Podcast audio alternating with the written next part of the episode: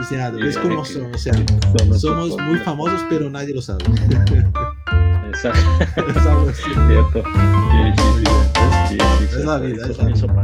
¿Qué pasa? Bienvenidos a más un Atomcast Internacional. Yo soy Leonardo Romeo, diseñador industrial y gerente de diseño en Tech Electrodomésticos aquí en Madrid. Y hoy hablamos con Jorge Alfaro, líder de diseño y profesor en Querétaro, México.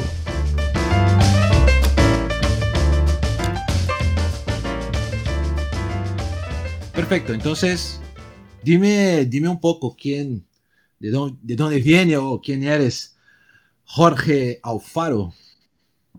Ok. El Bueno, famoso. yo nací en la Ciudad de México en los 60s, eh, en plena época hippie, mis hermanos mayores. Soy, soy el noveno de 10 hermanos. O Ah, sea, vale. Me tocó ser el, los peque- de los pequeñitos de una familia muy grande, con una familia en la que pues, siempre había mucha gente en la casa, ¿no? Y, y había mucha, mucha algarabía, una, una, una familia muy alegre, en la cual pues, pues con gustos muy eclécticos, ¿no? Tenía hermanos jóvenes que eran rock and rolleros completamente, o rockeros más bien dicho, les encantaban los Beatles, los Rolling Stones, todos ellos, y mis hermanos mayores que les gustaba más otro tipo de música, más clásica, más tropical, de todos tipos. Entonces crecí con muchas influencias culturales, digamos, por toda la cantidad de hermanos. Vale. Eh, siempre me gustó, tuve inclinación y habilidad para dibujar desde chiquito. Desde muy pequeño me gustaba mucho dibujar, ¿no? Eh, historietas dibujaba y, y me gustaba dibujar a mis personajes favoritos, ¿no? Entonces existía Ultraman, Ultra Seven, Joder, Meteoro, los dibujos. Entonces, esos me encantaba dibujarlos, ¿no? Y con todos mis amigos, ellos sabían que yo era el que dibujaba y siempre nos poníamos a, a dibujar y a hacer cosas, ¿no? Y a jugar también, ¿no? Hacíamos, Claro. jugábamos carreterita en la calle y yo dibujaba las pistas y todo, ¿no? Para que O pudiéramos sea, jugar. todo que, que todo relacionado con dibujo. Mira, yo, mira, déjame. Sí, ese era yo el que lo hacía. Entonces siempre me gustó esa parte de, de estar hacia el lado artístico, ¿no? Del dibujo. Claro. Ya cuando llegué a la, a la preparatoria, yo tenía mucho la influencia de dos de mis hermanos, que son arquitectos. Entonces, este, yo estaba con que probablemente no me convencía la arquitectura, de hecho, no, nunca fue Vale. una, eh, una opción real, ¿no? Sí la tenía ahí como, como una posibilidad, pero no era una opción real. Ok. Entonces, yo estaba más pensando que podía ser diseño gráfico lo que estudiara. Entonces, cuando yo estaba en la prepa, me dejaron una tarea en la cual me nos dijeron, tienen que investigar tres profesiones que les gustaría tener ustedes, ¿no? que, que les gustaría estudiar. Entonces fui a la biblioteca, busqué el libro de profesiones y empecé a ver, ¿no? Dije, bueno, yo quiero que diseño eh, gráfico. Y ya leí porque nos pidieron que hiciéramos una breve descripción Claro, un en resumen esa ahí. descripción, pues, en dónde trabajan, qué hacen, etcétera, etcétera, ¿no? Guay. Y ya hice la descripción. Dije, pues la otra que voy a hacer es arquitectura. Pero dije, mientras, giré la página y al girar la página de diseño gráfico venía diseño industrial. Vale. ¿Qué es esto de diseño industrial? Y ya empecé a leer y dije, no, esta es- me está describiendo a mí, literalmente. ¿En qué, ¿En qué año más o O sea, menos esto? Eso fue por ahí del 84, 85 más o menos por ahí. Vale, vale. por el 85, porque yo entré a la universidad en el 86. Ok. Entonces, sí fue en el 85 cuando pasó eso, ¿no? Que literalmente por cambiar la página de un libro, supe cuál era mi profesión. Entonces ya vi que el diseño industrial, te digo, la, la descripción fue prácticamente así de, pues, se, se dedican a la- crear los objetos de la vida cotidiana, bla, Sí, y dije, no, esto, esto es lo mío, ya. Guay. Busqué cuáles universidades se impartía y todo, y ya seleccioné una universidad, y fue donde empecé a deformarme como diseñador industrial, ¿no? Sí, güey. Entonces, me- tenía poca información al principio, pero pues sí, la gran promesa del diseño industrial, ¿no? Y de entrar a la universidad y empezar a conocer, ¿no? Yo estudié en la, en la Universidad Autónoma Metropolitana, Vale. en Azcapotzalco, y, y pues muy, muy padre, ¿no? Conocí a muy buenos amigos, ¿no? Fue en la época predigital todavía, ¿no? Nos tocó todavía hacer y aprender todo completamente a mano, Todo ¿no? a Todo mano, hacer bocetos, sí. los redes, las perspectivas, maquetas, láminas de presentación, todo. Y ya era direccionado a producto el curso. ¿Ya era producto o era producto Eh, sí. gráfico? ¿O era todo como No, era producto. producto? Guay. Ah, No, solo producto. ah, interesante. Solo producto, sí, solo diseño industrial. De hecho, ahí en la licenciatura es, eh, no es, no es este, no sales con título de licenciado como en todas las universidades de México, Vale. o la mayoría, sino solo como diseñador industrial. Vale. Entonces, eso me gustó también. Era interesante. sí, sí. Pero, y este, eh, pues ahí eh, fui, conociendo buen- muy buenos amigos, eh, trabajamos muy bien, la música de los ochentas, buenísima también, ¿no? Eh, nos tocó conocer y, y, bueno, eh, entonces yo ya, eh, ya era novio de la que ahora es mi esposa y ella me apoyó muchísimo. Ah, en, en- guay. en toda esta parte de la carrera. Fue algo muy, muy interesante porque ella siempre estuvo ahí conmigo, ¿no? En- desde que era, antes de que estudiara yo, desde que estaba en la prepa, nos hicimos Ah. novios y bueno, continuamos Joder. casados hasta la fecha, ¿no? Hasta la fecha. Entonces ya, ya, Hace un tiempo ya. vamos, vamos, ya con muchos años. sí, sí. Exactamente. Después, bueno, ya al, al cabo de los cuatro años de la carrera egresé y pues, te encuentras con el primer- la primera barrera del, del empleo, ¿no? Que dices, ¿y ahora qué voy a hacer? Bueno, aquí hay un preámbulo Vale. antes, ¿no? Previo, valga la redundancia. Cuando estaba a la mitad de la carrera me casé. Vale. Yo me casé porque teníamos eh, que, bueno, queríamos comprar un departamento. En ese entonces la situación aquí en México era muy rara. Vale. Solamente nos vendían el departamento si éramos casados. Ah, sí.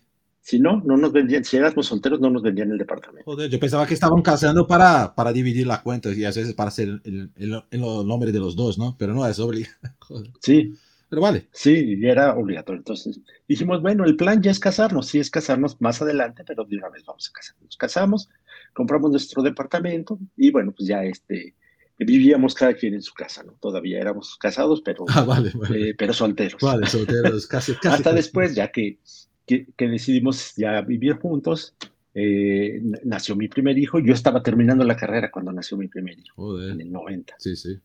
Entonces, pues eso ya lleva más responsabilidades también, ¿no? Y tuve que empezar a trabajar, Claro. ¿no? En el último año de la carrera, trabajando, estudiando, siendo papá, esposo, era un- una suerte de, de- de actividades bastante complejas, Sí, ¿no? para- Hacer muchas Para un cosas a la vez, ¿no? Seguro. Sí, y aparte del trabajo donde, donde estaba, era hasta el otro lado de la ciudad, ¿no? Tenía que trasladarme dos horas de camino de, de ida y dos horas de regreso, Madre ir al a la universidad y, o sea, era hacer muchos, muchos malabares con el tiempo para poder hacer todo, esto, ¿no? Sí, Ser, sí, me lo imagino. eh, como te digo, todas las actividades, ser papá, esposo, estudiante, trabajador, etcétera, etcétera. Entonces, bueno, sí fue una etapa complicada, digamos, sí, pero sí. muy, muy satisfactoria. claro. ¿no? Al final de cuentas los resultados fueron muy buenos. ¿no? Eh, también me topé con que bueno, pues, el- la industria no era tan noble o no era muy noble con los diseñadores, ¿no? No nos conocían los diseñadores. Claro. Llegabas y decías, como sigue pasando ya en la actualidad, pero creo que a una escala menor actualmente, Sí. el que eh, te presentas y dicen, ¿y qué haces tú como diseñador industrial? ¿Diseñas industrias? Es verdad. Esta una abuela de, No, una no, abuela de un amigo preguntaba, mira, tú diseñas, diseñas industrias, ¿no? Sí. Siempre nos dicen, ¿diseñas industrias? No, no, no, no diseñamos industrias. Entonces, bueno, era complicado. También el país estaba en, en- constantemente en devaluaciones, en crisis económicas. Claro. Era, era bastante complicado. Afortunadamente yo estaba, te digo que empecé a trabajar en un despacho de diseño Mm, con un buen amigo. Él, él, este, bueno, yo, él era el dueño del despacho, yo empecé a trabajar pues haciendo la talacha de, de diseñador, lijando, haciendo maquetas, eh, puras actividades manuales, ¿no? Prácticamente muy, muy poco de diseño. Vale. Pero de ahí lo interesante fue que surgió una oportunidad. Esta oportunidad fue, a él lo contactó una empresa mexicana que se llama ICA, Ingenieros Civiles Asociados, una, una división que tiene, Vale. que se dedicaba a construir, bueno, a diseñar y a construir las estaciones del metro de la Ciudad de México. Entonces, eh, el metro de la Ciudad de México se inauguró por ahí del 69, 68, 69, Vale. si mal no recuerdo, y desde entonces había sido igual, ¿no? Ya estábamos nosotros en los 90, Ok. el presidente de México era Carlos Salinas de Gortari y él quería que fuera la nueva línea, que era la línea 8 del metro, que fuera diferente a todas las demás, ¿no? Que tuviera como su sello particular. Mm, Entonces, alguien ahí en, en esta empresa, en ICA, dijeron, bueno, pues tenemos que hacer entonces nuevo equipamiento urbano, nuevo, todo, todo el- el, eh, la imagen del metro. Y pues lo, el, lo que tenían ahí era un departamento de arquitectura, Vale. que eran los que hacían toda esta parte. Y algún arquitecto dijo, oigan, ¿y por qué no contratamos diseñadores industriales? Sí. Y así también de todos dijeron, bueno, pues, ¿y esos qué hacen, no? ¿Qué hacen los diseñadores industriales? Y ya medio les explicó y todo. Contactaron al que era mi jefe en el despacho para que fuera asesor. Vale. Y dijeron, bueno, vamos a contratar cuatro diseñadores industriales para que hagan, para que hagan toda la parte de la nueva imagen, todo el equipamiento urbano. Perfecto. Entonces ahí mi, eh, mi jefe me dijo, oye, ¿no te interesa esta, esta oportunidad? Yo dije, por supuesto que me interesa, ¿no? Es un Claro. proyecto muy, muy, muy trascendental para la ciudad y muy importante.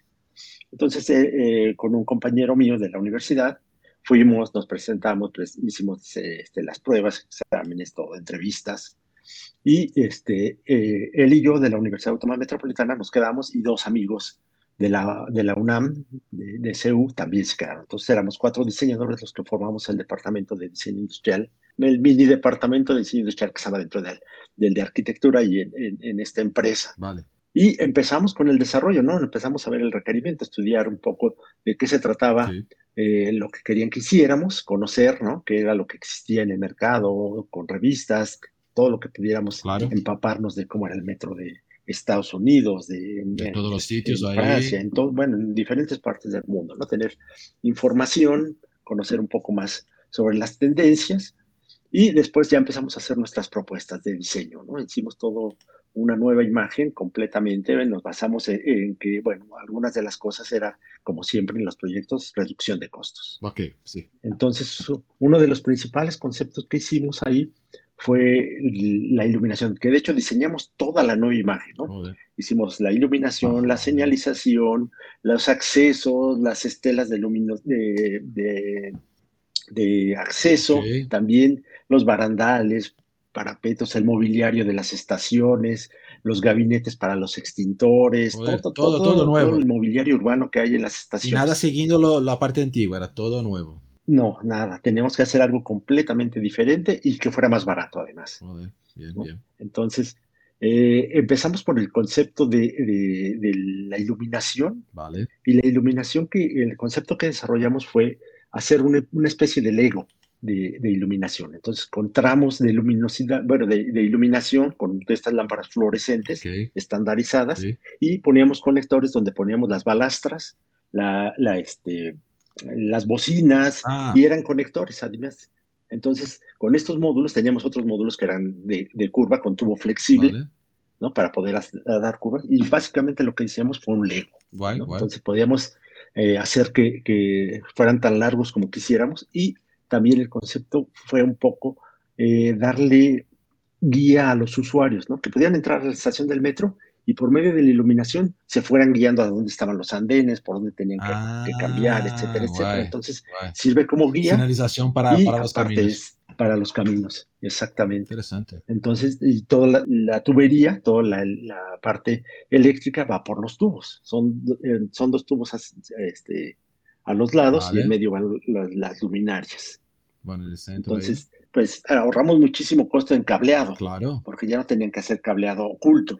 El, el cableado era eh, oculto dentro de esos tubos, que eran evidentes. Claro. Entonces se podía construir toda la estación del metro y después meter toda la electrificación. Mucho más sencillo. No como en una construcción actual que tienes que hacer eso y luego tienes que ranurar para Sí, la Sí, electricidad sí, y todo eso. Muchísimo más complejo. Entonces fue, fue algo, un concepto que pues, les encantó tanto a, a- a, este, a nuestros jefes ¿sí? y luego cuando lo presentamos con, con el gobierno de la Ciudad de México, lo que le dijimos va a ser un costo menor, pues va adelante, vámonos con eso. Claro, ¿no? Entonces claro. eh, desarrollamos eso y pues con este concepto tubular empezamos a desarrollar todo lo demás, ¿no? Ya de todos los accesos, todos los gabinetes, todo el mobiliario, fue en base a aspectos tubulares. Claro. Y pues se quedó ahí. Estuvimos trabajando eh, en ese proyecto, bueno, yo estuve trabajando ahí aproximadamente un año y medio.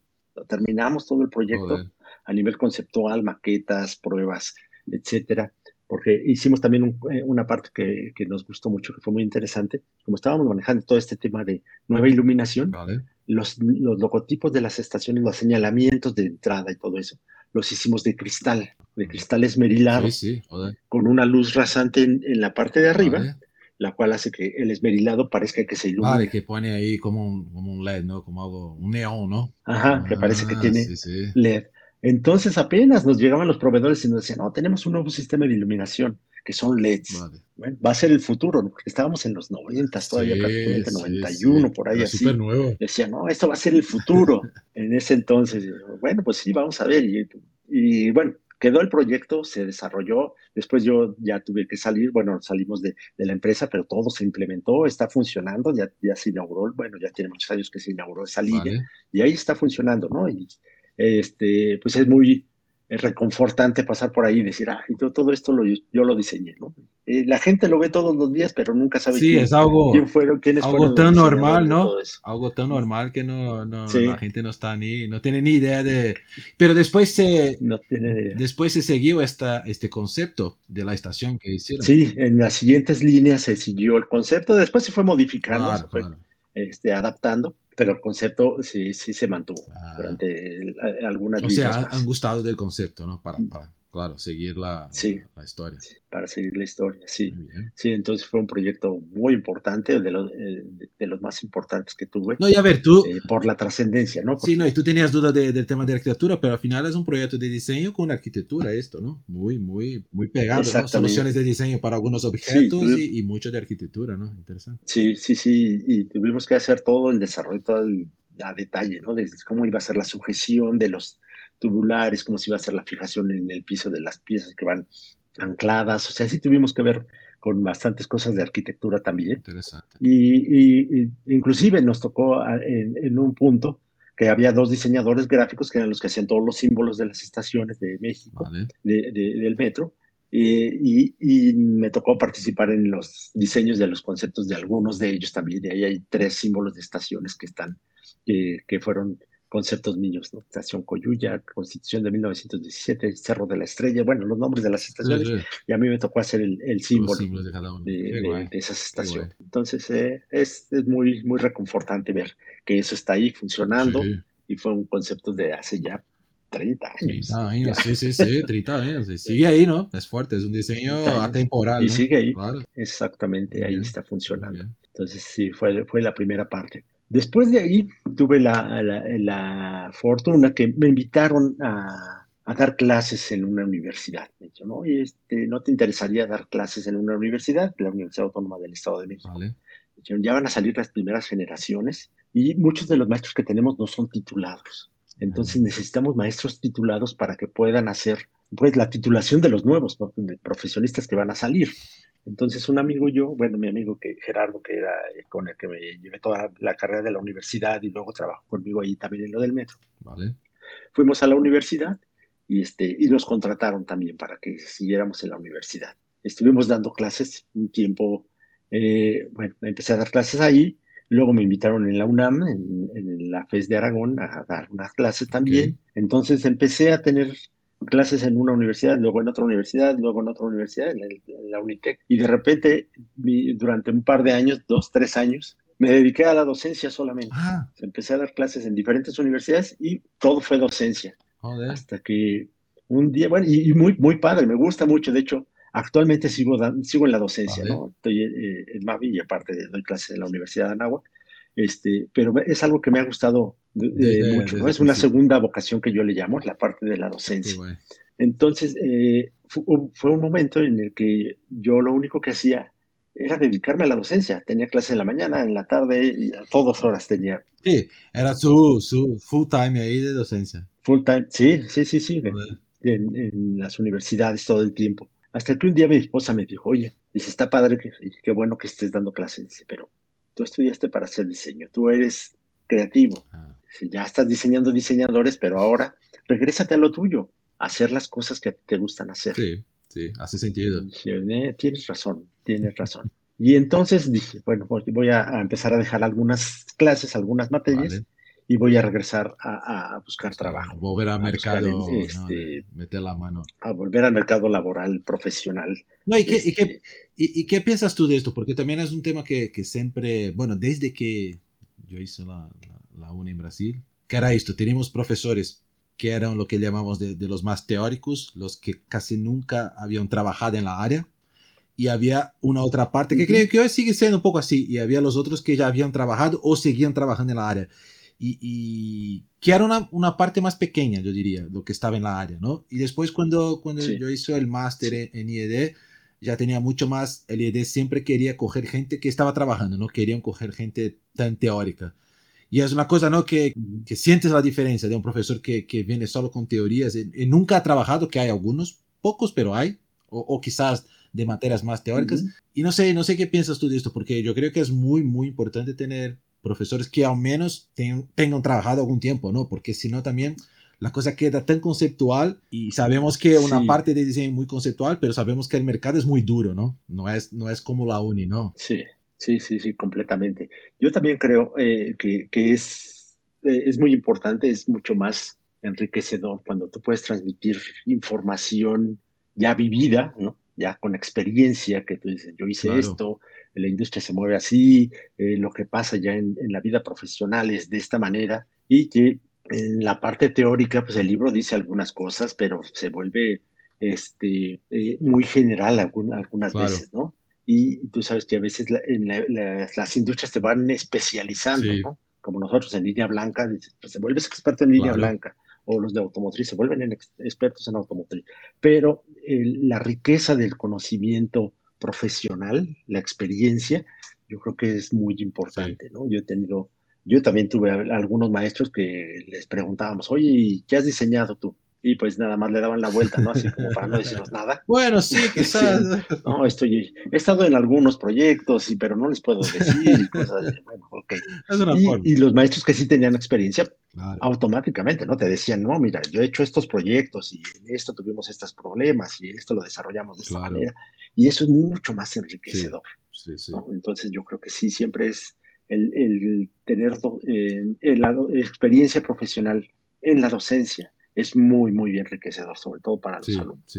Y poderles exponer esa, o transmitir más que exponer, transmitir ese conocimiento. Salir del lado, lado muy, muchas veces romántico, ¿no? Lo que siempre he hablado en muchas charlas, ¿no? Exactamente. Que hay profesores o, hay algunos cursos que dejan el diseñador, tú eres el mejor profesional, de, es lo más importante, lo más grande. Y digo, no, no, no es así. Al final vas a trabajar con, con otros profesionales tan buenos, o los ingenieros, la gente de marketing, de mercado. Y al final estamos ahí, somos una pieza más de este puzzle gigante, ¿no? Y no somos más que nadie. Y hay muchas charlas de estas, no, el diseñador es el futuro de todo. Y digo, no, no. pero claro, si no estás en el mercado, tiene la, la, la impresión, ¿no?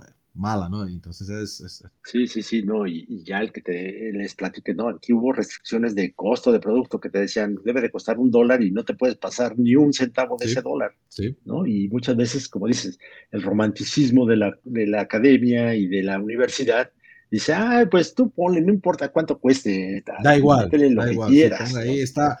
Da igual, ¿no? Se va a ver, se va a ver mejor y todo. Y dices, no, ya en la vida profesional ese, te pasaste de un dólar, ya no, ya no, va, tienes que buscar ya te van a cortar el proyecto. Completamente diferente. No exactamente. Entonces, ese tipo de, de cuestiones, de requerimientos se, se, vuelve eh, muy buenos de conocer, porque bueno, así es como funciona en la realidad. Claro. No, no, interesante, interesante. Entonces, sí. Eh, bueno, y después de ahí, de, de, de que estaba en la docencia, porque seguí un tiempo es la docencia combinando todavía, no dejé mis horas por completo, en algunas. Entré a trabajar, bueno, estuve buscando trabajo, encontré dos lugares. Uno se llamaba eh, Crystal Graphics y, este, y otro que se dedicaban a hacer, eh, era una empresa que fabricaba bicicletas, entonces quería empezar a fabricar otro tipo de productos, como ejercitadores. Entonces, ahí fue muy curioso porque ellos eh, en el anuncio que habían puesto, buscaban un diseñador gráfico. Entonces, yo vi que era una empresa que se dedicaba a manufactura de, algunas cosas, pero solicitaban un diseñador gráfico. Y dije, bueno, aquí puede ser una buena oportunidad porque puedo entrar a trabajar como diseñador gráfico y después buscar por la puerta trasera entrar a, a, diseño ah, industrial, ¿no? Empezar a proponerles cosas con, con diseño industrial. Entonces fui y me entrevisté con el dueño y, este, llevé mi portafolio de trabajos y estuve explicando de qué se trataba. Ya le dije que yo no era diseñador gráfico, que era diseñador industrial y le expliqué, le, enseñé todo lo que hacíamos. Eh, él, en el momento que yo le terminé de explicar, eh, se acomodó en su silla, se echó para atrás un poquito y me dijo, a ver, déjame ver si entendí. Si tú eres como una mezcla entre diseñador gráfico y, e ingeniero. Le digo, em, en cierta medida sí, o sea, lo captó así, ¿no? Porque yo le decía, yo no tengo que maquillar los productos, puedo hacer que nazca el concepto ya con la belleza que se requiere del producto. Entonces él decía, esto es como una mezcla entre diseñador gráfico e ingeniero. Y bueno, en cierta medida lo podemos ver así, ¿no? Para que él entendiera cómo era el, asunto. Y en realidad es lo que estaba buscando, y lo que me decía es, nosotros estamos haciendo unos productos, pero son muy feos. Entonces necesitamos a alguien que pues, les ponga una calcomanía o que les ponga un logotipo para que los haga bonitos. Entonces yo le dije, no, yo puedo hacer que tu producto sea desde el concepto un producto agradable, que se vea bien de entrada, no que tengas que maquillarlo después. Y en realidad fue lo que, a la conclusión que llegó, dice, entonces yo lo que estoy necesitando es un diseñador industrial y no un diseñador gráfico. Y me contrató. Entonces estuve ahí en esa empresa. Poquito tiempo estuve porque mientras estaba, eh, te decía que buscando trabajo, encontré otra empresa que se llamaba Crystal Graphics. Esta empresa, Crystal Graphics, se dedicaba a la comercialización de software, mm. cuando empezó la era digital, digamos.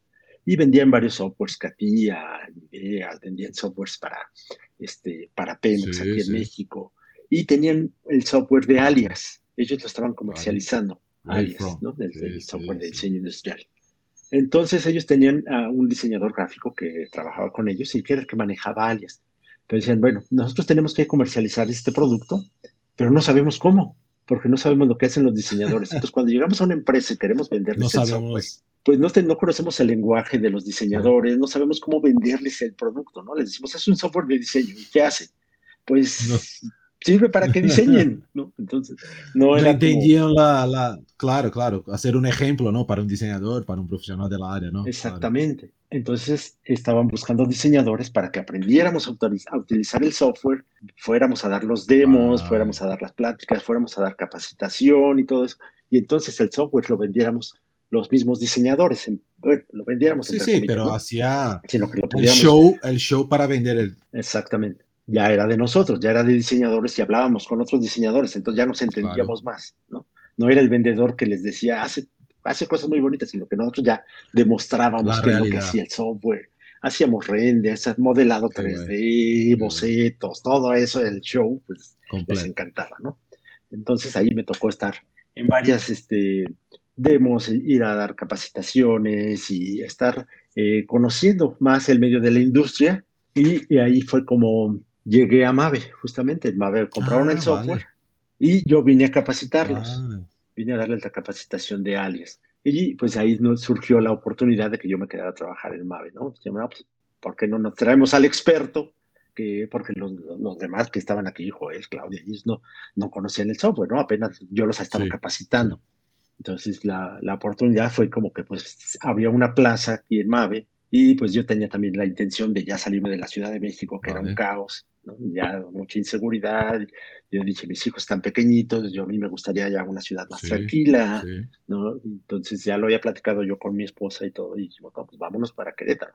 Había oportunidad también de ir a Volkswagen, a General Motors, a otras empresas, pero me gustó mucho más aquí, más eh, la ciudad, eh, la empresa, todo fue, eh, fue creo que la, la, la decisión ideal para mí, para mi familia. En la época, no creo, hace ya algunos años, una ciudad todavía aún pequeña, ¿no? Que ahora ya es, ya es otra ciudad, ¿no? mucho más, ¿no? Sí, ya sigue un montón, o sea, pero todavía sigue mucho más tranquila que, que DF, ¿no?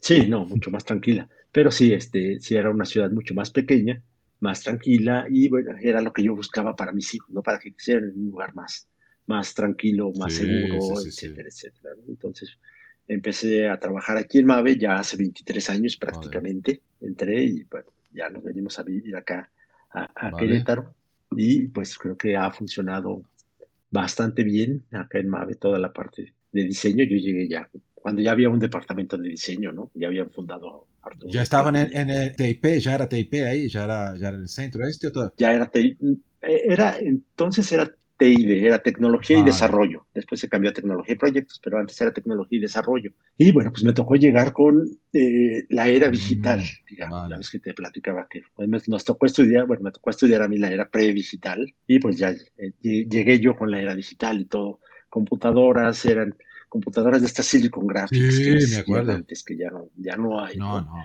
Entonces, poco a poco ha ido mejorando y bueno, y, eh, conocer el producto y desarrollar proyectos tan importantes como los que nos ha tocado hacer, ¿no? Y productos que están a la venta en todo Latinoamérica, en Estados Unidos, en Canadá, en Europa. Sí, pues, está por todo. Muy satisfactorio. Todo el mundo. Y, y, Mavi todavía no, no tenía software, fue el primero software que ha empezado a nivel 3D de, de utilizar, fue con, con, con Alias.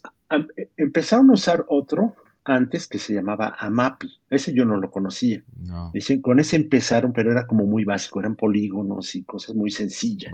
Y después compraron Alias, que ya fue irse a las grandes ligas, ¿no? Empezar a trabajar con, con, algo mucho más profesional y todo eso. Y bueno, y, tuve yo la fortuna de ser el experto en el manejo del software y poder eh, ya empezar a llegar a, las filas de Babel, empezar a trabajar con ellos, a seguirlos capacitando y hacer toda esta transición del diseño eh, manual, digamos, analógico, como lo hacíamos antes, a la parte digital. Sí, sí, sí. Entonces sí, ha sido interesante y también fue un proceso de aprendizaje muy, muy, muy bueno, porque bueno, al principio, te digo, con todo este conocimiento del, de la era digital, pensamos, no, va a ser más fácil diseñar. ¿no? Va a ser, ahora con las computadoras, pues ya tenemos todo. Sí, claro. Eh, grave error, ¿no? No, no es el proceso de diseño sí tiene que seguir siendo el proceso de diseño. Claro las computadoras son una herramienta nada más. Sí, como mucho te, te saca un poco de, ¿no? Te ganas un poco de tiempo, porque es un poco más rápido que hacer a la mano, ¿no? Buscar todas las vistas, o sea, es mucho más rápido de, de mirar un poco la solución. Y ahora los renderings, ¿no? Los, los renderizadores también cada vez mejores. Antes no tenía tanta calidad. O sea, hoy ya se puede, creo, ¿no? Ahí también un poco de su visión. Antes se hacía mucho más prototipos, ahora ya se puede saltar algunos prototipos porque la visualización ya es buena, pero claro, los volumétricos sigue teniendo por tamaños, ¿no? Por, por ergonomía, entonces ayuda, es verdad que ha ayudado mucho, pero no, no, no te va a ser un mejor diseñador solo porque sabes el software, ¿no? Exactamente, sí, sí, sí, sí. Y cuando llegamos, pues pensábamos, no, ya, ya tenemos el modelo y todo, vamos a, a mandarlo a fabricar. Dice, no, pues no hemos hecho las pruebas y cuando hacemos maquetas, dice, ay, aquí no, no, no nos quedó bien y entonces tuvimos que eh, regresar un poco y decir, no, el proceso lo tenemos que seguir tal cual, hacer bocetos, eh", porque también empezamos con que hay que enseñar una nueva estufa y empezábamos a modelarla. En vez de hacer bocetos, como sí, sí. a mano, rápido. Empezábamos a modelarla. Claro no, así no, no, no funciona esto. no, creo que es algo que... El proceso... E-, era algo que cuando, cuando he dado un tiempo de clases ahí por Brasil y era una cosa que comentaba con muchos de los, de los alumnos, ¿no? Que muchos están ahí buscando softwares,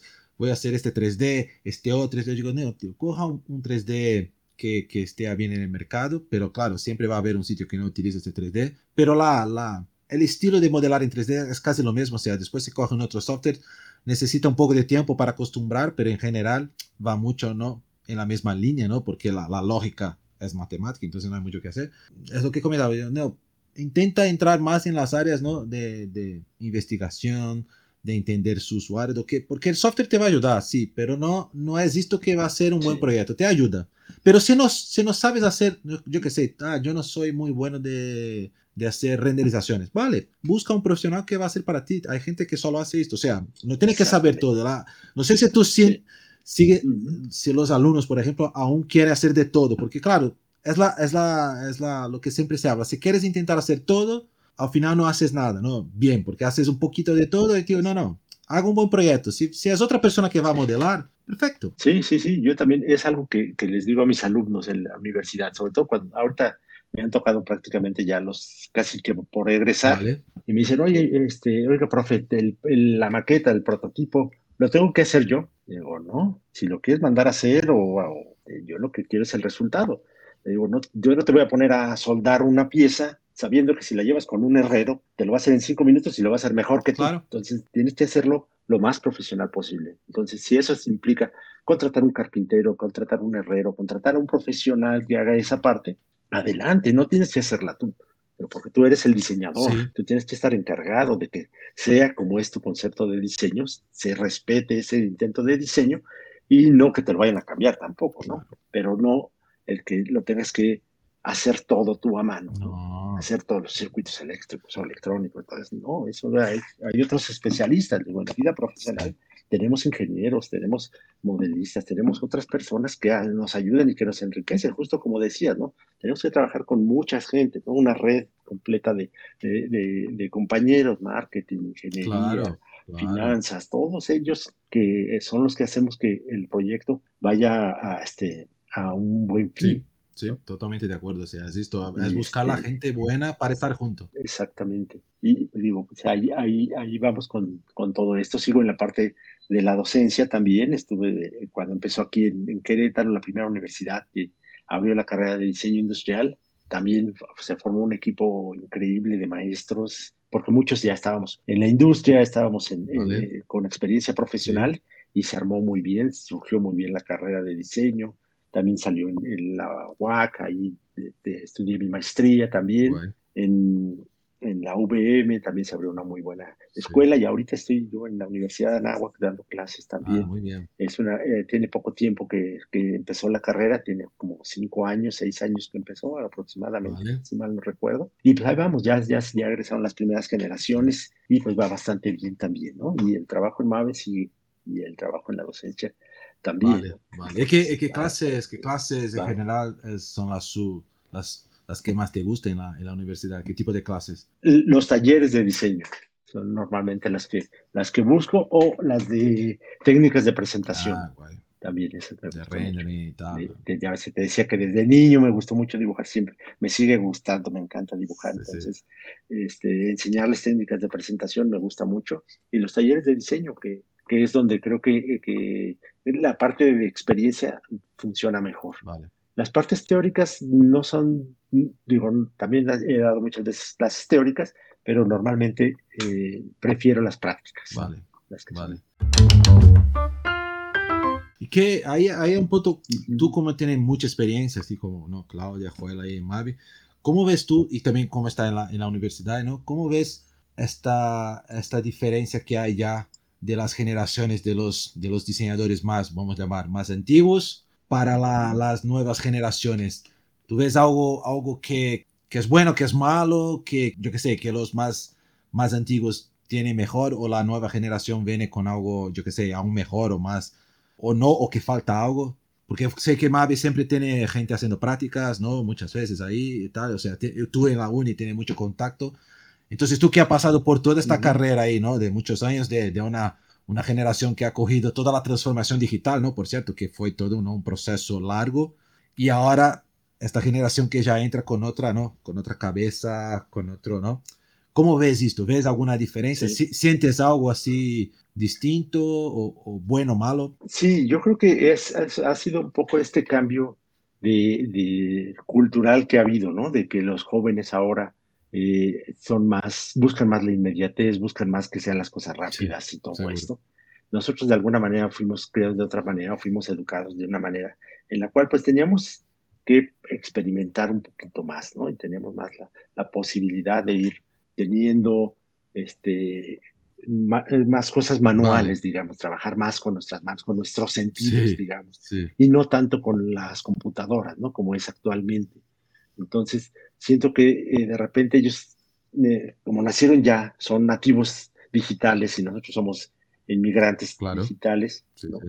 Eh, siento que ellos de repente nos ven como anticuados, piensan que todo debe de ser digital, hasta que les explicas, ¿no? Y les dices, bueno, mira, no, tiene que ser. en parte, nuestra carrera es muy, muy, este, muy, muy sensorial, muy de, sentir, de ver, de ver de tener los materiales, sentirlos, trabajarlos, todo eso, tocar, exactamente.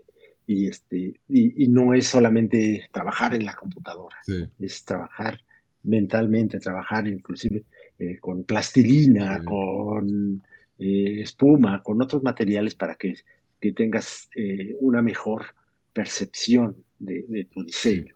Y, creo que el, el, poderles transmitir esto, el decirles, miren, tenemos que, que, conocer la parte análoga y la parte digital de un proyecto, eh, les va abriendo los ojos y les va, les va dando eh, más claridad sobre que el diseño no solamente digital, que ahora también el diseño pues se ha eh, empezado a ramificar de muchas maneras, ¿no? Digamos, claro. ¿no? Con el diseño de experiencias y todo esto. y, con, el, con esto pues se han abierto más oportunidades para, para, los diseñadores, pero los mismos este, jóvenes, eh, me ha tocado muchos que dicen, no, sí, yo quiero dedicarme a ser modelador nada más, o quiero hacer, hacer renders, y ya, eso es lo que me gusta, hacer modelos y renders. ah, bueno, este, este, no es ser diseñador, Claro. Eso nada más es una parte del proceso de diseño. Sí, pero eso es lo que me gusta. Le digo, bueno, pues ok, si te gusta hacer eso nada más, está bien, dedícate a eso, ¿no? Y es un campo profesional que también se ha abierto un poco, ¿no? Que para los que somos más de la vieja escuela, pues buscamos más concepto, el diseño, el, el, tener un, un, panorama más amplio, ¿no? De, claro, la, la, la, creación, ¿no? La creación de un concepto, nacer un producto que, que funcione bien, que, que tenga una solución buena para, ¿no? para, la, para la gente, ¿no? En este caso, los, electros, ahí, que facilite la vida, ¿no? Que mejore la calidad de vida de las personas. Y, porque claro, hacer los renders está bien, ¿no? es una parte, es verdad que ahora tenemos muchos, ¿no? Por, por, por estos tipos de tecnología, tienen los que son más especializados en renderización, otros es solo de modelado, pero tampoco hacen la creación, o sea, básicamente tú pasas la idea y este te va a modelar, ¿no? Las piezas. O hay la parte de investigación, sí, que creo que es guay, hasta ¿no? un poco más interesante que se va para investigación, que ahí sí es un, un campo mucho que, bueno, muchas de las mujeres, es verdad, no sé, ahí también es un punto que que, que, que, quería preguntar a ti, no sé cómo, creo que no he comentado ni con, exactamente con Claudia, pero cómo, cómo está el mercado, porque yo, por ejemplo, aquí eh, hace poco he cogido, bueno, en, en tiempos distintos, dos, dos, dos, personas para hacer prácticas, ¿no? En, en, Teca. Y he mirado un montón de gente, ¿no? Muchos currículos, ahí metes en LinkedIn, entonces venía gente de todo el mundo, ¿no? Ahí, y, y, es verdad que de, de, de, personas siempre venía, muy, muy interesante, venía, yo creo que casi mitad, mitad, mujeres y hombres hasta en la primera me han aparecido más mujeres. Y yo, vale, perfecto. Voy, ahí vas evaluando los currículos y todo. He seleccionado, va disminuyendo el listado, tal. Hasta que ahí hablamos, yo que sé, con, con seis personas. Entre, más ahí estaba un poco dividido: tres mujeres, tres, tres hombres. Y, y después la, e, en el otro proceso, más o menos igual. O sea, no, no, no, no quitaba nada. O sea, y al final he contratado dos hombres.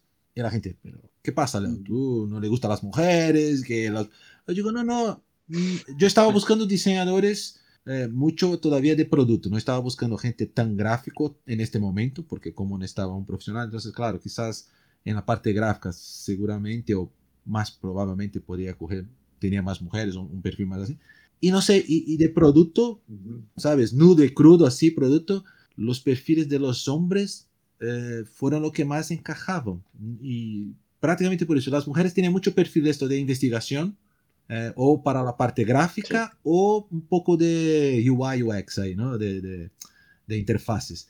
Pero producto, y sí. no sé si tú sientes esto también con los alumnos o hasta en Mave también. Mira, lo que ha pasado, ah, bueno, al menos lo que ha pasado en los últimos años, yo creo que desde que entré a la Universidad de Anáhuac antes de que estaba también en la UVM, empecé a, a tener grupos mayoritariamente de mujeres. Vale. Ahorita mi grupo, el grupo que tengo son 14 alumnos y son 13 mujeres y un hombre. ¿Qué cambio? Así está, el, así está el cambio. O sea, la, la, la gran mayoría de, de estudiantes que, que, he tenido en los últimos años han sido mujeres. Vale.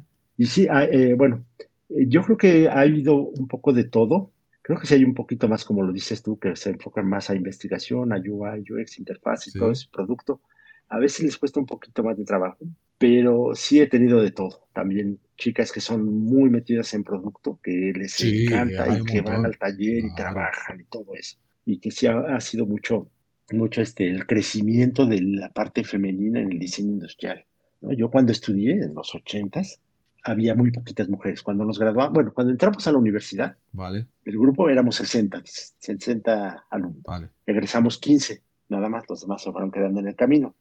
Pero de esos 15, eran, me parece que eran tres mujeres y 12 hombres. Vale. Nada más. Interesante. ¿no? Ya ahorita, bueno, ya a muchos años de distancia, los grupos son prácticamente de mujeres. Un hombre y, 14, y 13 mujeres están en el grupo. Qué interesante. El semestre pasado, el semestre pasado fueron solo mujeres, no tuve ningún hombre en, en mi grupo. Wow. Entonces sí ha sido un cambio, un cambio, un cambio. No, no, y es verdad que, claro, yo, yo entiendo mucho de que en la parte de investigación sí que es un mercado no digo, claro, hay un montón de hombres también, como en producto, pero más dominado. Yo, yo por lo menos sí. mis contactos en general fueron más con mujeres y es verdad que están siempre mucho más ahí atentas al detalle, son muy, ¿no? Muy perfeccionistas y esto es, para mí está claro comparado con los hombres. Y, con las diseñadoras también mujeres que he trabajado, bueno, con Claudia, con Lilia, en su momento hicimos algún proyecto, son también súper detallistas, ¿no? Que nosotros hombres, ah, tranquilo, no pasa nada. Esto es un, Después miramos como así, no, no, no, tenemos que mirar, y digo, vale, vale. Entonces,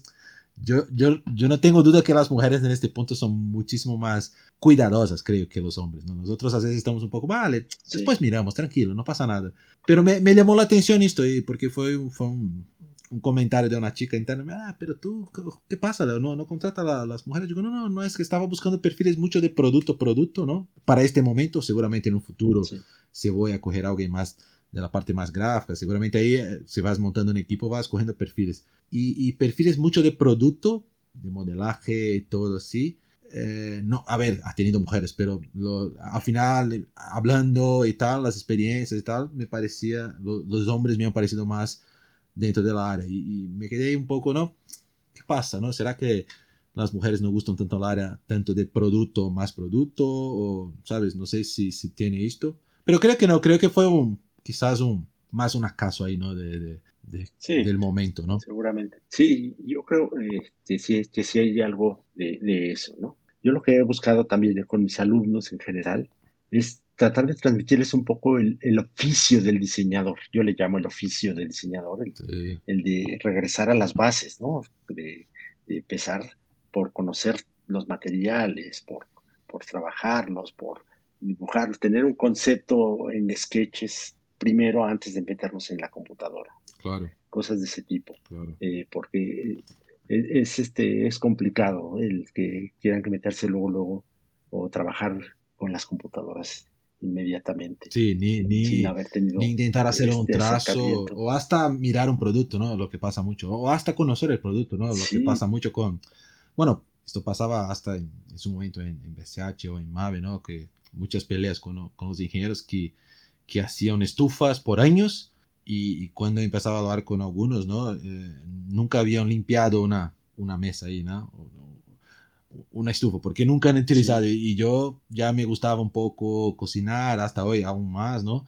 Entonces, claro, conocer su producto, ¿no? La, la experiencia es totalmente... Tú, tú, eres un usuario también, ¿no? Eres un, una inspiración para su, su, proyecto. Entonces, es algo que, que también intento buscar en, en muchos, si posible, cuando estoy buscando a un profesional, es un poco eso también. Sí, claro, en nuestra área es más fácil. Si la gente gusta, ¿no? Mira, te gusta cocinar, te gusta hacer, no, te gusta la cocina, te gusta eh, estar haciendo cosas, porque claro, ya es un, ya empieza mucho mejor que una persona, ah, mira, no, no tengo ni idea de, ni, ni, paso por la cocina. Digo, bueno, vale, me ayuda mucho más un profesional que, que, que guste, ¿no? De, del arte de la cocina también, porque al final es lo que hacemos, ¿no? Productos para este tipo de, de personas, ¿no? Estamos haciendo otro, otra cosa.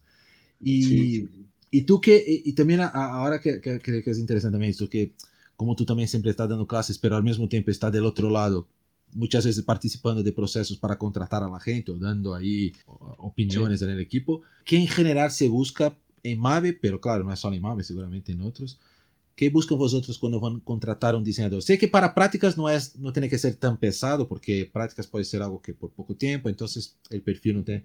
Pero cuando van a contratar a alguien en MAVE, que ya han contratado algunos, algunos han entrado, otros salido, ¿qué, qué, qué, tú, qué tú piensas que son los que la gente tiene que, ¿no? Los elementos clave que vosotros buscan. Digo más aquí para, para quien esté escuchando, algún estudiante, tal, sepas un poco para dónde, ¿no? para dónde ir y qué tiene que tener en, la, mano, ¿no? Sí, buscamos que sean, eh, bueno, sin ningún orden en particular, ¿no? Que sean muy creativos, ¿no? Que tengan muchas, muy buenas habilidades de comunicación, ¿no? Que sepan tanto expresarse como dibujar, ¿no? no o sea, hablar, eh, vender sus proyectos, pero que también tengan muy buenas herramientas, ¿no? De poder explicar un concepto en un boceto, pues por el estilo, pero sobre todo muy buena actitud, ¿no?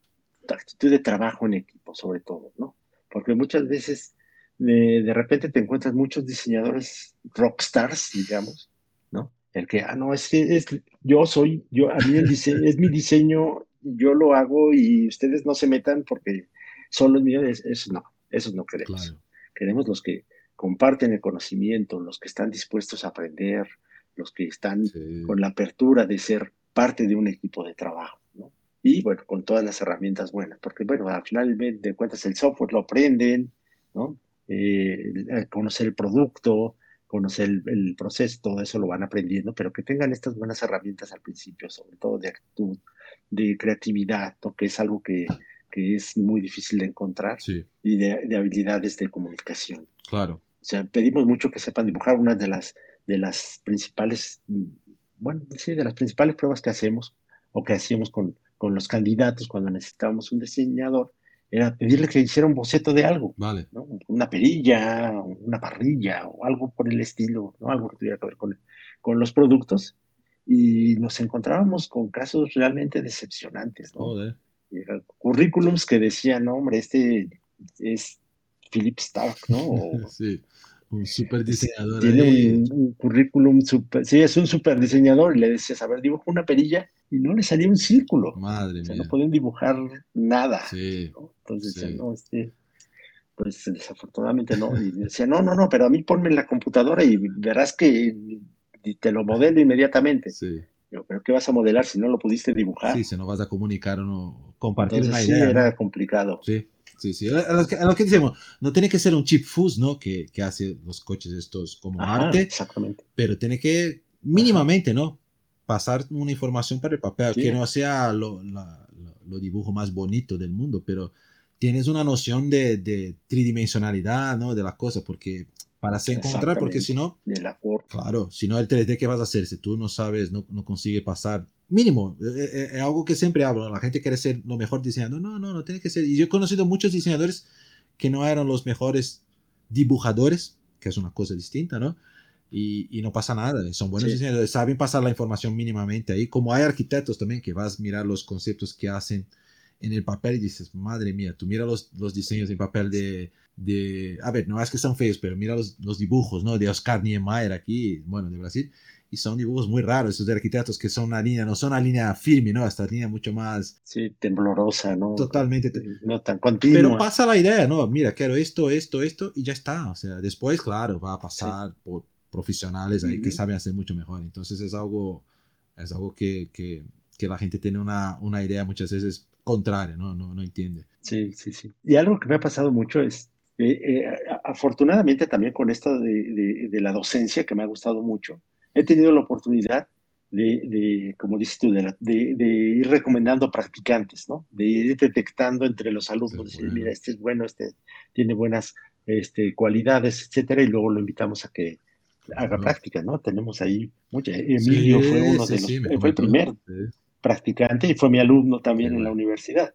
Entonces, él empezó como practicante y después siguió haciendo una carrera muy, muy importante y la cual este, pues tiene muchos, muchísimos logros y, ha sido uno de los ejemplos más claros que tenemos, pero así ha habido muchos, muchos estudiantes que han llegado como practicantes, que cuando son mis alumnos y les digo, practiquen para dibujar, practiquen en sus conceptos y todo eso, eh, de repente en la universidad dicen, sí, como que cuando sea profesional lo voy a hacer, pero ya que llegan a hacer prácticas con nosotros y se dan cuenta del nivel eh, que tiene ya el equipo de Mave, dicen, ah, caray, no, sí tengo que aplicarme y empiezan a practicar y empiezan a prepararse mucho mejor, ¿no? Porque se dan cuenta de cómo es la vida profesional, ¿no? De que realmente es, este, hay, hay, hay que ser eh, muy, muy, muy profesional, valga la redundancia, hay que ser eh, hacer, hacer, las no, cosas como de, muy de, bien, del portafolio, ¿no? Que la gente siempre, ah, vale, tengo que preparar. Digo, no, no, su portafolio es hacer bien los proyectos de la, de la universidad. Esto va a ser su,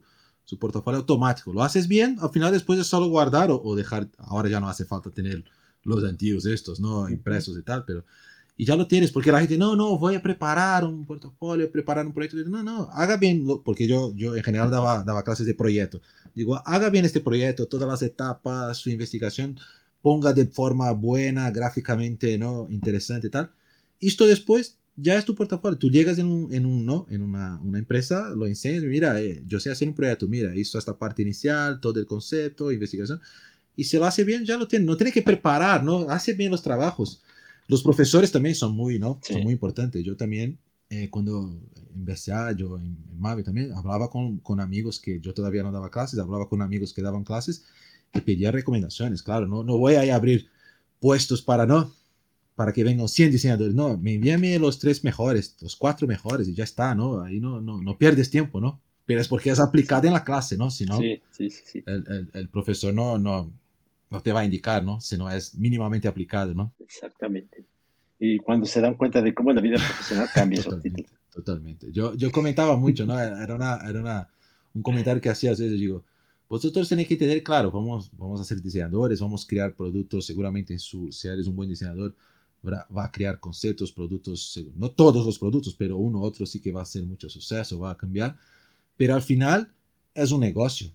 Por más bonito, por más premios que tenga, Sí, el diseño. Yo he tenido productos premiados que fueron fracaso de mercado y he tenido productos que no han ganado premios por no sé qué razón y han sido un suceso. Entonces, y al final para mí o para mi, mi jefe al final o para el dueño ¿no? de la empresa, tío, yo quiero hacer dinero, me da igual si tu diseño es bonito o no, yo quiero vender. Entonces, y la gente tiene esta visión muy, ¿no? Que la, la visión romántica, es, no, voy a hacer, he ganado un montón de premios, vale, está bien, los premios son alguna cosa, pero yo sé que ni, ni siempre son, no, no, va a significar un suceso de, de, de, negocio, ¿no? Porque al final es negocio, por más que, que sí, hablemos aquí. Sí, sí. sí, el negocio.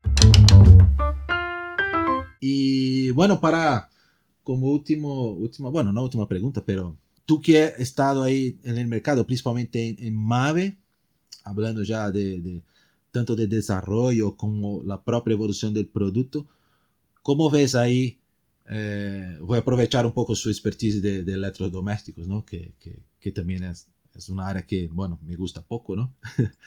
y ¿cómo ves el futuro sí. del electro que sigue siendo un producto muy importante? Creo que ahora ha vuelto también con una fuerza, con, la, con todo el tema de pandemia, que la gente se quedó mucho más en casa, haciendo su comida, conociendo que tiene un horno, una estufa, hostia, mira, tengo un horno aquí, ¿qué hago con esto? ¿no? Que la gente no, muchas veces ni, que fue muy, fue bueno para nosotros, ¿no? Para sí. nuestro, nuestro mercado, en, en, parte, ¿no? Es verdad que la pandemia, claro, sí. no, no tenemos que hablar de la parte mala, pero, claro. y, y, cómo ves el futuro de, de, los electros, de la importancia? Porque claro, hoy tenemos los, los móviles, tenemos otros productos que son muy fuertes, ¿no? Una competencia fuerte. Pero tú tienes alguna visión ahí que, que, esto sigue siendo muy fuerte, va a evolucionar mucho o va siguiendo un poco, ¿no? La misma línea y solo mejorando cosas en detalles, ¿no? Por ejemplo, de interfaces o no. Sí, yo justamente en esta semana en mi clase hablaba pues, de eso. Decíamos, este, eh, ya los electrodomésticos se han convertido en productos de primera necesidad. Vale. O sea, ya no es un lujo tener los productos. Obviamente sí hay modelos de lujo y todo lo que tú Vale. quieras, pero y como dices tú, con, con, esta situación de pandemia, mucha gente se dio cuenta de que tenía que comprar alimentos para dos semanas y en su refrigerador no cabían. sí. Necesitaban un refrigerador más grande. Claro. O que si se les descomponía la lavadora era un caos. O la estufa, que como dices tú también, pues tenían que cocinar más cosas, ¿no? Claro. Tenían más tiempo libre y decían, bueno, vamos a experimentar a hacer un nuevo pastel o un nuevo guiso o lo que sea. Claro. Y empezaron a, a, a, trabajar más en su, en su cocina, en su estufa y todo eso.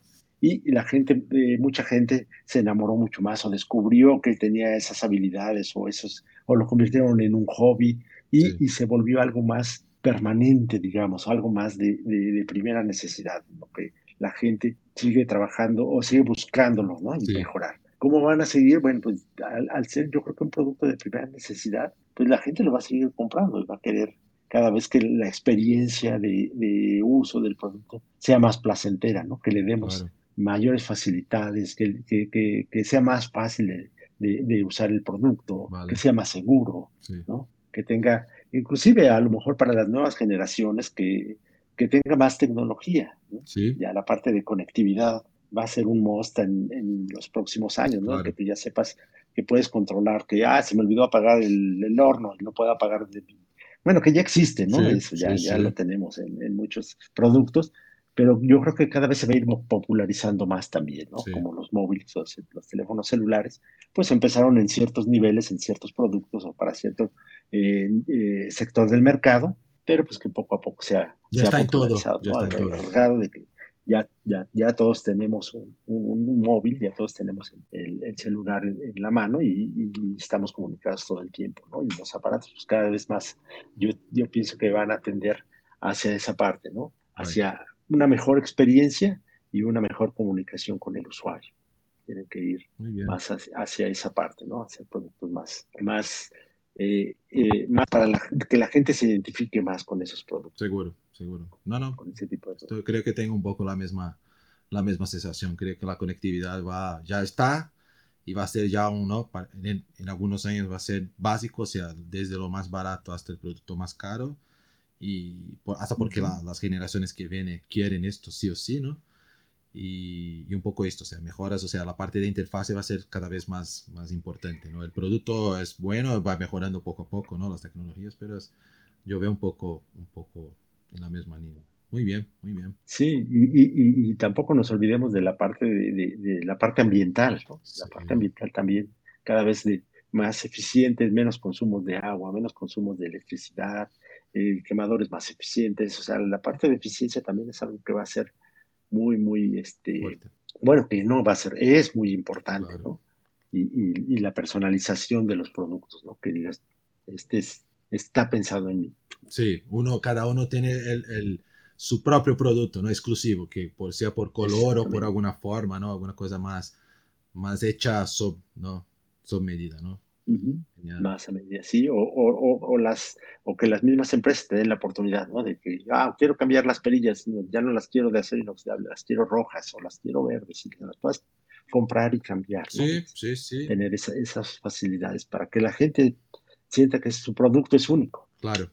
y es personalizado. Entonces, también por ahí puede ser que venga mucho la tendencia de los productos. Seguro, seguro. Entonces, este, No, no, bien. que, va por ahí. Bien, bien, bien, bien. No, no, perfecto.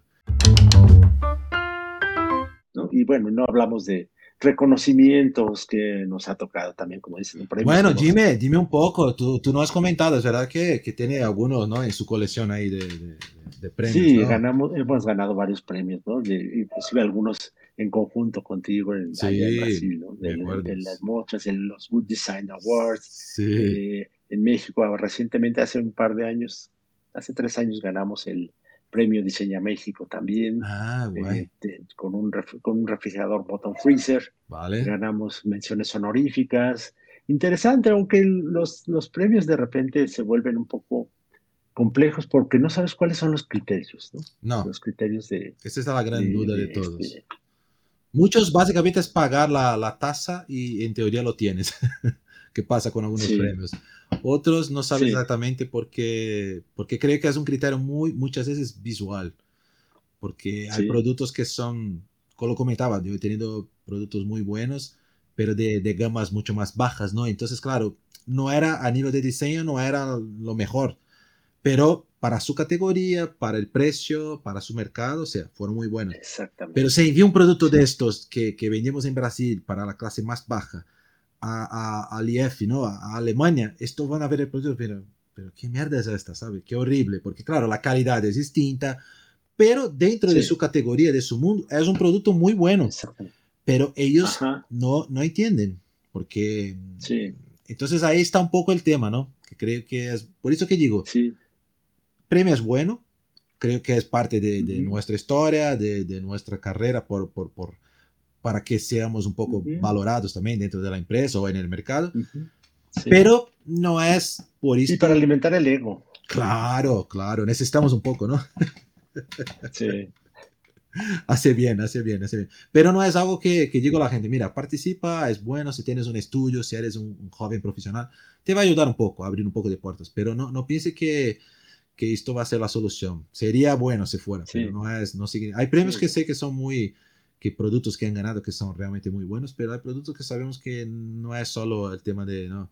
Muchas veces más el- el- lo que has comentado, ¿no? no se sabe exactamente que sea evaluado, entonces la gente a veces se pierde con el premio, no piensa que es el, ah, Sí. el mejor y, y- Pero vale, es, es- lo y que las hay, ¿no? categorías, ¿no? También de repente dices, ah, este, el producto, este, un electrodoméstico lo están poniendo a competir con, con una vajilla o Sí. con un producto Que no hay eh, cómo comparar. artesanal, dices, mm, ¿cómo lo evalúas? ¿Cómo dices cuál es mejor que el otro, no? No puedes comparar, ¿no? Un producto que, que fabrica millones, ¿no? Que tienes troqueles, una fábrica Ajá. con un producto, esto, ¿no? Que hace series de dos, tres.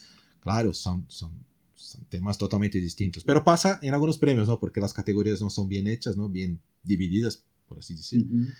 Y, y- y me pasaba, yo me acuerdo que en Brasil tenía un premio que tenía categoría que no sé si era electrónicos eran utensilios domésticos y yo, yo también me quedaba viendo, pero, pero ¿dónde entra la, no? una estufa, un frigo? Ah, no sé, quizás aquí. Y, claro, a veces te comparaba con una, una cuchara, si está en utensilios domésticos ¿no? de cocina. Y digo, no, no puede, no, no, no, no, hay cómo, no. Una persona dice, mira, esta cuchara es mejor que la estufa. No puedes hacer, ¿no? Es, es, complicado. Sí, no. sí, los criterios, ¿cómo, cómo, cómo lo evalúas, no? ¿Cómo dices que cuál es mejor que el otro? Sí sí, sí es complicado, ¿no? Entonces sí, nos han invitado también en MAVE a participar en algunos libros, ¿no? estamos en un libro que se llama la, De la creatividad a la innovación, 200 diseñadores mexicanos, entramos como ah, MAVE. En otro que nos invitaron en el ABC del diseño latinoamericano, ese salió recientemente, también tenemos ahí un pequeño apartado de, de MAVE. Y pues también en, algunas ocasiones me, ha tocado, me, me, tocó, me invitaron a participar en el Querétaro Design Week, que se hace ya cada año desde el 2015. Qué bien. Me invitaron en la primera, este, en la primera eh, edición eh, versión del, ajá, y me tocó dar una plática sobre electrodomésticos también. Ah, muy bien, ¿ves? Entonces eh, ha habido algunas cosas que, que, están bien para el ego, como te decía, ¿no? Que dices, ah, se siente bonito que te reconozcan. Claro, ¿no? Y estoy seguro que en Latinoamérica principalmente si hablamos de electrodomésticos, uh, Mavi es, una referencia, o sea, no hay duda de, equipo, ¿no? Son, no solo de equipo, pero de, de, historia, o sea, tienes ahí su, su, su, estilo, el, y es verdad, o sea, está ahí, ¿no? No hay, no hay duda, solo mirar la historia, ¿no? Y los productos, claro. Sí, sí, sí, ya. Ahorita estamos cumpliendo 75 años de que se fundó la empresa. Madre mía, sí. Imagínate la cantidad de cosas que hay, ¿no? bueno, afortunadamente somos parte de esa historia y hemos tenido la oportunidad de, de que los productos electrodomésticos estén, eh, que en algún momento fueron no solamente ideas en nuestra mente, ahora ya estén en la casa de las personas. y fíjate, te voy a contar una anécdota rápida ya. Dime, dime, dime, para, Para, ya cerrar. El, eh, hace, con esto de las redes sociales, eh, del Facebook sobre todo, empecé a contactar con, yo cuando estudié la secundaria hicimos un grupo de amigos muy, muy, muy interesante, muy padre, o sea, muy querido, ¿no? Nos, eh, nos, hicimos muy, muy buenos amigos y amigas, ¿no? En, general. Y pues por azares del destino nos, nos, este, nos separamos, ¿no? Todo el mundo fue tomando sus caminos y ahora con las redes sociales nos, nos reencontramos nos reencontramos y de repente, ah, mira que ya encontré a fulanito de tal y ya encontré a fulanito de toda la palomilla, nos volvimos a encontrar y empezamos a juntar a todo el grupo de la secundaria y a otros grupos y bueno, y empezamos con las reuniones también, ¿no? Antes de la pandemia. Vale. Ah, oye, ¿qué, les parece si nos reunimos en la casa de fulanito como cuando hacíamos en la secundaria y todo esto? Y pues nos las empezamos a reunir ahí con, con los demás. Y la cosa interesante, la, la, la parte que, que, de la anécdota es que pues empiezas a platicar, ¿no? ¿Y qué has hecho de tu vida? ¿Y en dónde trabajas? Y cosas estilo. No, pues soy diseñador industrial, trabajo en MAVE. Ah, no me digas, mira, mi refrigerador es MAVE. A ver, déjame verlo. Ah, pues, ¿qué crees? Ese lo diseñé yo. Ah, ves, ves. Y empiezas a ver que los productos que tienen tus amigos son diseñados por ti. Claro. Y, no sabían, no, sabían que eran tuyos, ¿no? No, no sabía. Ellos no sabían que eran míos. Y bueno, yo obviamente yo no sabía que ellos tampoco las habían comprado, pero es muy, muy, muy reconfortante ver que, que, tus propios amigos tienen los productos que tú diseñaste, ¿no? Claro. Y dicen, oye, voy a, recomiéndame otro producto que ya quiero cambiar en mi, estufa, o ya quiero cambiar mi lavadora, entonces. Qué guay. Y, siguen comprando los productos, ¿no? Entonces, esa, esa es un, una anécdota padre porque te encuentras con, con tus diseños, ¿no? Que los topas en... Y tiene toda razón, yo creo, yo hablé algo con alguien, no me acuerdo también en alguna charla de esto, porque se coges los grandes diseñadores, yo que sé, Philip Stark, que hay una, una referencia que todos conocen y tal, estoy diseñando muchos productos, ¿verdad? Pero yo pensando solo cuando, está, cuando estaba por Brasil, hemos hecho, yo que sé cuántos productos, pero la producción era alrededor de un millón de productos por año, de, eh, entre todos los productos. Entonces, claro, he trabajado ahí hasta cuando era BSH, antes de cambiar a Mave, nueve años. Después en Mave, más cinco o seis años ahí. Entonces, seguramente hay millones de productos que, que, yo he diseñado que están en la casa de muchísima gente y estoy seguro que mucho más gente de, que tienes nuestros productos, tú está al final igual, que productos de Philip Stark, pero la gente no tiene ni idea de que es de nosotros, o sea, que yo soy diseñador, soy, mira, tú tienes un producto mío, no tienes un de Philip Stark, pero tienes un producto mío.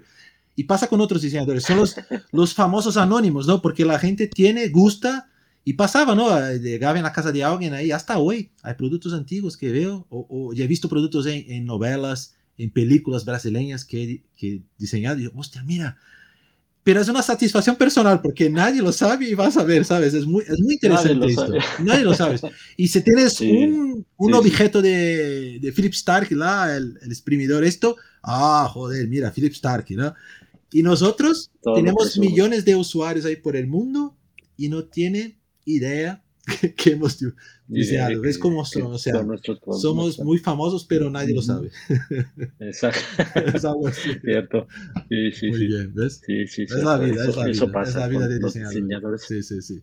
Pero aquí por lo menos la gente va a saber un poco de, de la historia de cada uno, como en tu caso. Eh, aprovechar para te agradecer nuevamente por, por, por la charla, por su tiempo.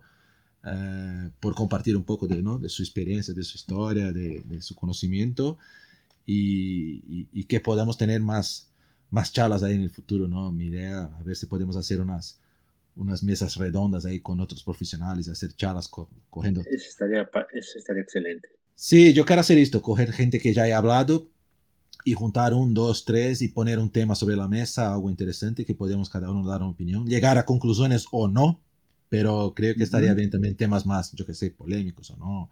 Ahí podemos buscar temas y, y es esto. Muchísimas gracias. No, de nada, Leo, aquí a la orden, ya sabes, cuando necesites algo. Sí, sí, sí.